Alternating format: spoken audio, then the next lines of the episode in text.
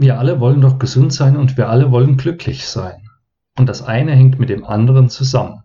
Wenn wir krank sind, sind wir meist auch unglücklich. Und wenn wir ständig unglücklich sind, dann macht uns das krank. Und zum Glück und Gesundheit gehört auch, dass wir einen Job haben oder irgendeine Alltagstätigkeit verrichten, die uns Freude macht. Auch das wünschen wir uns alle. Aber warum tun wir es dann nicht? Augen auf bei der Berufswahl, kann ich da nur sagen. Für viele Schulabsolventen beginnt jetzt wieder die Zeit, in der sie sich entscheiden müssen, welchen beruflichen Weg sie einschlagen. Und diese Entscheidung beeinflusst auch mit, ob man glücklich und gesund leben kann oder nicht. Jeder, der behauptet, der Beruf sei dafür unwichtig, ist ein Träumer oder unehrlich. Was das alles mit Selbstverwirklichung, Glück und eben auch Gesundheit zu tun hat, darum geht es in der heutigen Folge.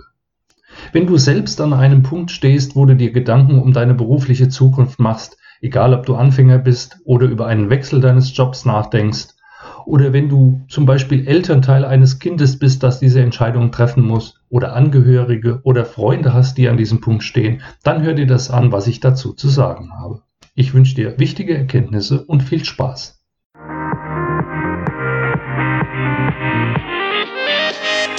Hallo und herzlich willkommen zu einer neuen Folge des Podcasts Gesundheitsimpulse. Nur die Besten für deine Gesundheit.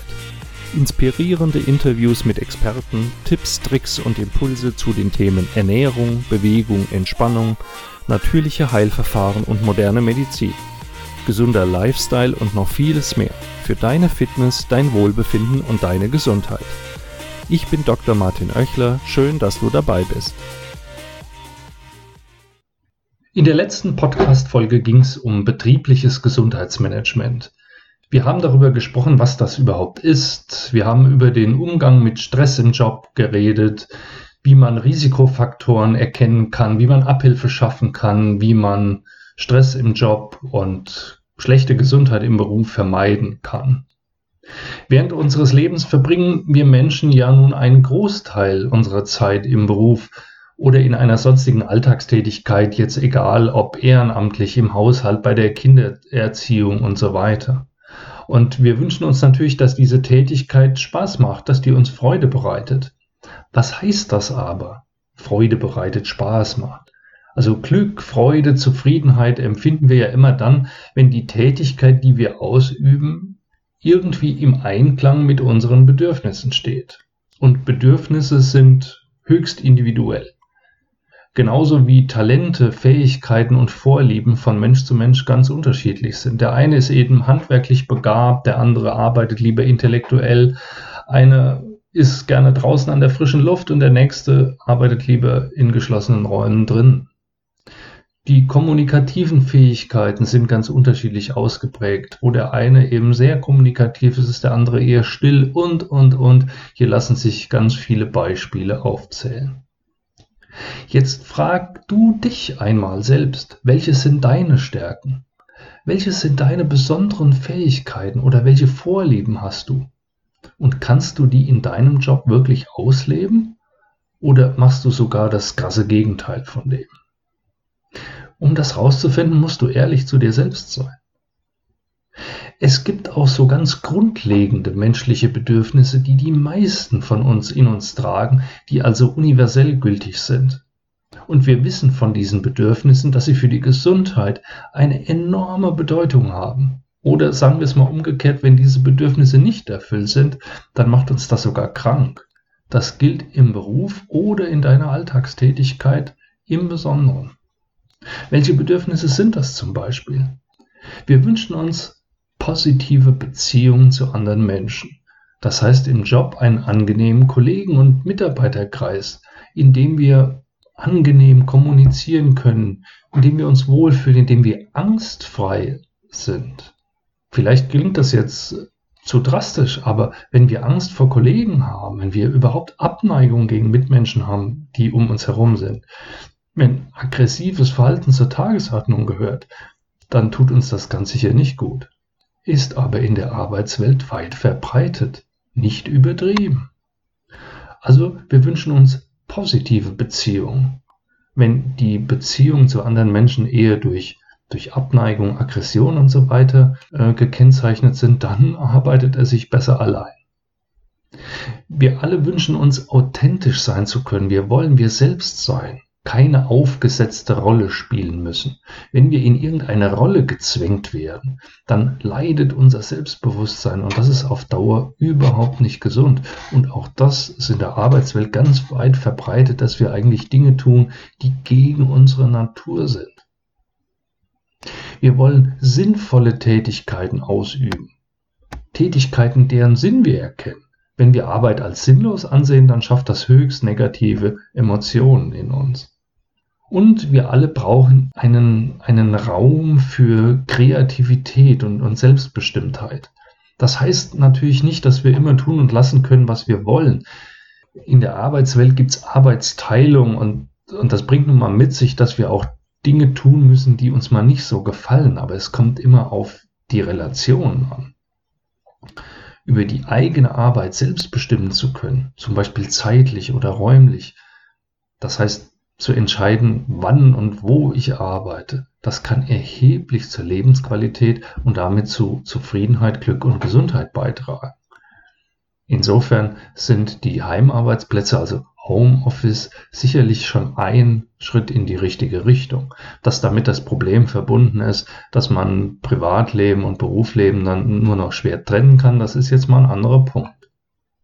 Ein weiterer wichtiger Faktor und ein großes menschliches Bedürfnis ist die Sehnsucht nach Lob, Wertschätzung und Anerkennung.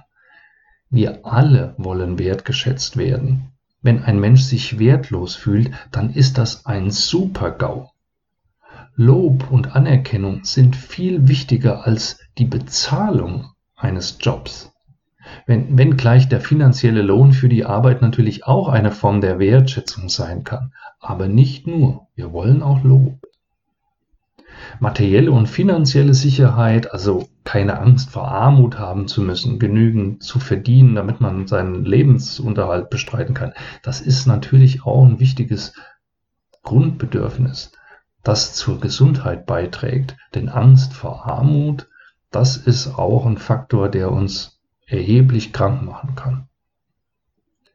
Wenn du dich in deinem Job so richtig wohlfühlst, wenn du mit Leib und Seele dabei bist, wenn du für deine Tätigkeit brennst, dann löst das Glücksgefühle in dir aus und du empfindest deinen Arbeitsalltag wahrscheinlich nicht als Stress. Klar darf man das nicht übertreiben, sonst kann es auch in Stress ausarten, wenn man jetzt nur für alles brennt und, und dann kann es ungesund werden. Aber gehen wir mal von einem normalen, gesunden Maß aus, dass du so richtig mit Elan in deiner Tätigkeit aufgehst. Das wäre doch wünschenswert, oder? Sieht die Realität so aus? Nein.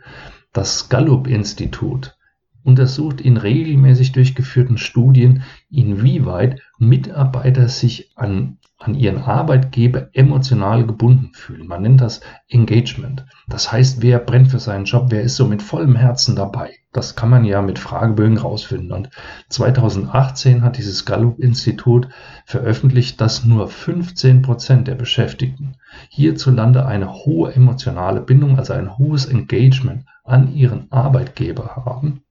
Und sie schreiben dazu, nur 15 Prozent gehen in ihrer Arbeit mit Hand, Herz und Verstand nach. Drei von vier Beschäftigten machen lediglich Dienst nach Vorschrift. Zitat Ende. Und jetzt ist es interessant, einmal zu schauen, woran das liegt. Man erkennt dann nämlich, dass die von mir genannten Bedürfnisse, die jeder von uns hat, eben nicht erfüllt werden. In einer anderen Studie vom National Business Research Institute in Texas wurde ermittelt, was die häufigsten Ursachen für mangelnde Zufriedenheit im Beruf sind. An Nummer eins wird hier genannt die fehlende Kommunikation. Also schlechte Beziehungen untereinander. Das ist ja immer äh, die Folge von, von mangelnder Kommunikation. An zweiter Stelle eine unfaire Bezahlung. Das hat ja auch was mit mangelnder Wertschätzung zu tun. An dritter Stelle der unsichere Job. Jetzt kannst du natürlich auch sagen, das ist in Deutschland nicht so wie in den USA mit dem Hire-and-Fire-System. Naja, auch hier sind so Begriffe wie, wie Outsourcing, Synergieeffekte, ständige Umstrukturierungen in der Firmenwelt ja mittlerweile auch ähm, an der Tagesordnung. Und das führt einfach zu Angst um den Job und damit zu einem hohen Unzufriedenheitsfaktor. Und an Nummer vier wurde genannt, mangelnde oder keine Anerkennung von Seiten der Arbeitgeber zu bekommen. Und unter solchen Bedingungen fühlt man sich mit seiner Arbeit oder, oder heißt an seiner Arbeit, also man fühlt sich in seinem Job nicht gut. Man fühlt sich missbraucht, unwichtig, schlimmstenfalls überflüssig. Man kann überfordert sein, aber eben auch unterfordert oder wertlos. Und solche Gefühle belasten. Im psychologischen Sinne sind solche Gefühle Stressfaktoren, weil sie Angst machen oder zu Wut und Ärger führen oder einfach nur traurig machen. Solche Umstände können auch Schuldgefühle wecken. Nach dem Motto, was mache ich nur falsch? Bin ich vielleicht selbst schuld an meiner Situation oder nicht gut genug für diesen Job oder oder oder. Und Stress entsteht immer dann, wenn unser Gehirn eine Gefahr erkennt. Und die Nichterfüllung eines Bedürfnisses bedeutet für unser Gehirn immer Gefahr und damit Stress. Solche negativen Gefühle, Traurigkeit, Unzulänglichkeit, Wut, Ärger, die erzeugen negative Emotionen, also Gefühle mit den entsprechenden körperlichen Reaktionen. Ja, man, man kann trennen, Gefühle entstehen im Kopf, aber wenn dann auch die körperliche Reaktion, das heißt angespannt sein, das heißt die Zähne zusammenbeißen, das heißt man schläft schlecht, das heißt der Blutdruck geht nach oben, das heißt wir kriegen Magenschmerzen, dann sind das Emotionen. Wie kommt es dazu? Gedanken erzeugen in unserem Gehirn Botenstoffe, Neurotransmitter. Und wenn wir in Stress geraten, dann werden eben solche Neurotransmitter Botenstoffe wie Cortisol und Adrenalin in unserem Körper vermehrt gebildet. Es gibt auch positive Emotionen. Also wenn ich positiv überrascht bin, wenn ich mich über irgendwas freue, auch dann werden bestimmte Botenstoffe in unserem Gehirn ausgeschüttet. Und diese Botenstoffe beeinflussen eben körperliche Vorgänge.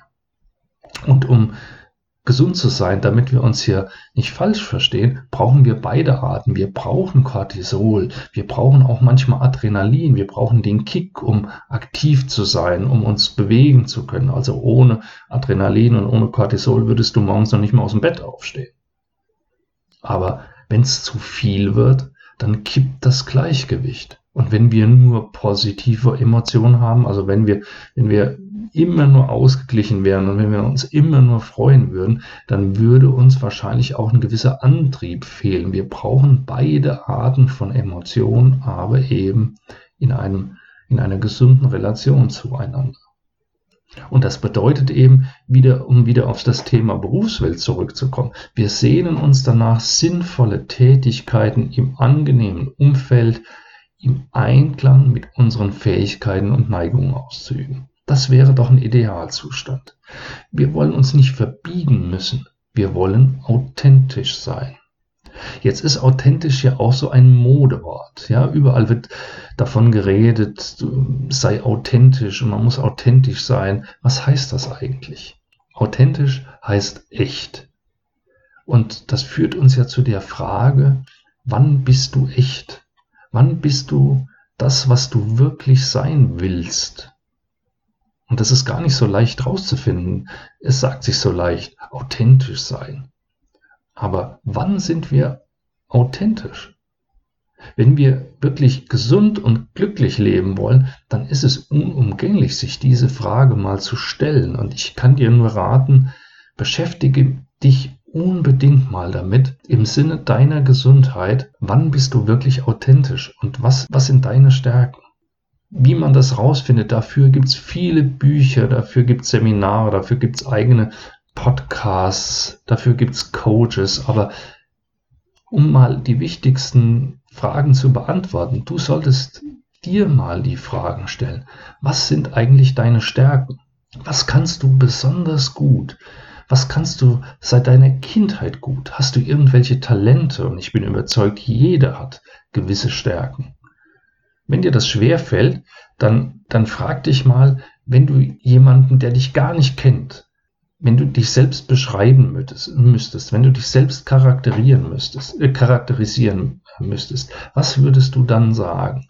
Beschreib dich mal selbst für jemanden, der dich gar nicht kennt. Und dann kommst du vielleicht auch drauf, was deine Stärken, deine Talente sind und deine Schwächen. Frag dich, was ist dir im Leben besonders wichtig?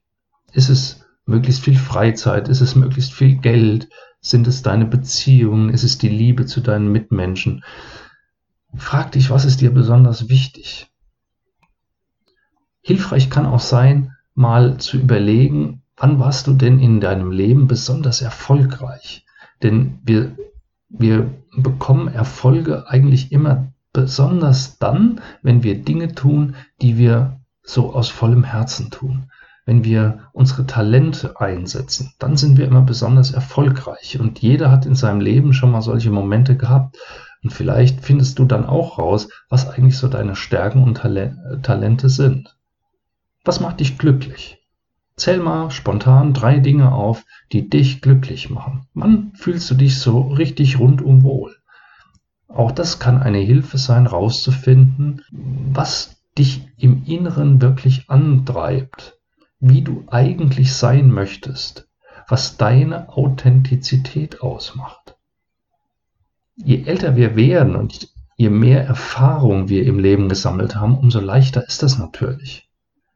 Für junge Leute gilt, die müssen sich auch ausprobieren können. Die müssen Dinge versuchen, die müssen auch mal Fehler machen können.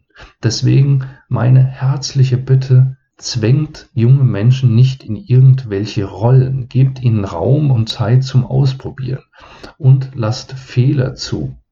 Nur aus Fehlern kann man lernen.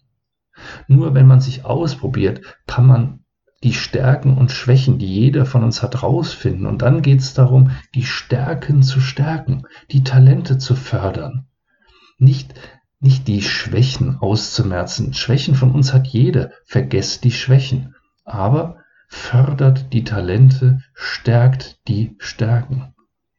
Die Schwächen interessieren niemanden. Jetzt sagen wieder viele, ja, es gibt ja so gesellschaftliche Normen. Junge Menschen müssen erstmal dies oder jenes tun. Ja, solche Normen gibt's und solche gesellschaftlichen Normen sind auch wichtig, denn sie halten ja irgendwie unser, unser Zusammenleben, unsere Gesellschaft zusammen und, und, und, und sie geben eine gewisse, gewisse Richtung vor. Aber sie sind kein Imperativ, sie sind kein Muss. Lasst Entwicklungen zu wenn, wenn es keine Entwicklung gäbe, dann, dann, dann wären wir heute noch in der Steinzeit. Denkt mal positiv. Auch die nächste Generation wird wieder Mittel und Wege finden, ihr Leben zu gestalten, aber lassen, lasst, lasst es zu. Wenn ihr schon älter seid, dann, dann kommt irgendwann so dieser Begriff der Midlife Crisis, der ist so, so negativ besetzt. Ich sehe das aber eher positiv.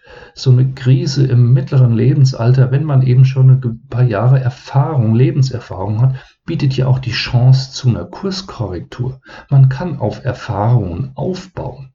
Man muss nicht dem der Vergangenheit hinterher trauern. Es ist nie zu spät, eine Kurskorrektur vorzunehmen. Mach was Neues. Nutze deine Erfahrungen der Vergangenheit und bau etwas darauf auf, was besser deinen Neigungen entspricht wenn du der Meinung bist, in deinem Berufsleben konntest du bisher nicht so authentisch sein, wie du es eigentlich möchtest, dann nutz diese Krise als Chance, mach was Neues. Also jetzt in Bezug auf Gesundheit, hierfür gibt es unzählige Beispiele. Ich glaube, viele von euch kennen jemanden, der vielleicht sein, sein Herzensbusiness nach einer überstandenen Krebserkrankung gegründet hat, obwohl er vorher was ganz anderes gemacht hat. Vielleicht war er vorher Beamter und erst so eine, so eine wirkliche Lebenskrise wie eine, wie eine bösartige Erkrankung hat ihn darüber nachdenken lassen, was er eigentlich wirklich möchte. Und jetzt hat er sein Herzensbusiness gegründet. Es gibt Top-Manager, die ihren Job wechseln, die plötzlich Medizin studieren, nachdem sie selbst zwei Herzinfarkte hatten. Es muss ja auch nicht immer ein neuer Job sein, aber wie viele Menschen, auch in meinem Umfeld, die haben ein kreatives Hobby plötzlich ausgelebt nach dem Tod eines Angehörigen oder nach einer ähnlichen Lebenskrise. Und es gibt viele Beispiele dafür, die dann in ihrem zweiten Leben, nachdem sie etwas geändert haben, viel erfolgreicher und glücklicher sind als, ihrem, als in ihrem ersten Leben, nachdem sie etwas geändert haben. Die Welt verändert sich Menschen verändern sich und Veränderung ist Teil des Lebens. Wenn sich nichts mehr verändert, bedeutet das Stillstand. Und Stillstand ist letztlich der Tod. Burnout. Die ganze Burnout-Problematik bedeutet nämlich nichts anderes, als dass man gegen seinen eigenen, gegen sein eigenes Ego gearbeitet hat. Und dann brennt man wirklich aus und man fühlt sich schon fast wie tot, wenn sich dann plötzlich nichts mehr ändert, wenn man wie ein Hamster im Hamsterrad ist. Aber um dem zu entkommen, ist es notwendig, dass wir die Komfortzone verlassen. Wir erreichen Zufriedenheit und Glück, wenn wir uns Herausforderungen stellen. Ja, manchmal ist das auch mit Angst verbunden und wir müssen uns diese Angst stellen. Wir müssen uns Ziele stecken und wenn wir die dann erreichen, dann fühlen wir uns auch zufrieden und glücklich. Und Glück und Zufriedenheit sind unbedingte Voraussetzungen für die Gesundheit. Nutze die Talente, die du hast. Die Wälder wären sehr still, wenn nur die begabtesten Vögel sängen, schreibt der amerikanische Schriftsteller Henry van Dyke. Und wenn du jetzt für dich sagst, mein Job passt nicht, der macht mich krank und dich fragst, wie komme ich da raus und vor allem, wie finde ich das, was mich wirklich erfüllt, dann such dir eventuell einen Coach, der dich unterstützt. Lass dich von Menschen inspirieren, die einen ähnlichen Weg schon gegangen sind. Frag sie danach, wie sie das geschafft haben. Oder schreib mir in die Kommentare zu den Posts zu dieser Folge. Ich würde mich freuen, wirklich freuen, wenn meine Community sich hier auch gegenseitig unterstützt. Also trau dich. Das ist vielleicht dein erster Schritt. Das war's, was ich für heute zu dem Thema zu sagen hatte. War mir ein Herzensanliegen, einfach mal über das Thema Authentizität im Job zu sprechen, denn ich erfahre jeden Tag, dass Stress im Job ein ganz wichtiger Krankheitsfaktor ist und ich wünsche mir, dass viel mehr auch im Job glücklich werden, denn das ist die Voraussetzung für Gesundheit. Ich hoffe, die Folge hat dir gefallen und du siehst, Gesundheit hat so unendlich viele Aspekte. Nächste Woche gibt es eine neue Folge. Bis dahin bleib gesund. Dein Martin Oechler von gesundheitsimpulse.com.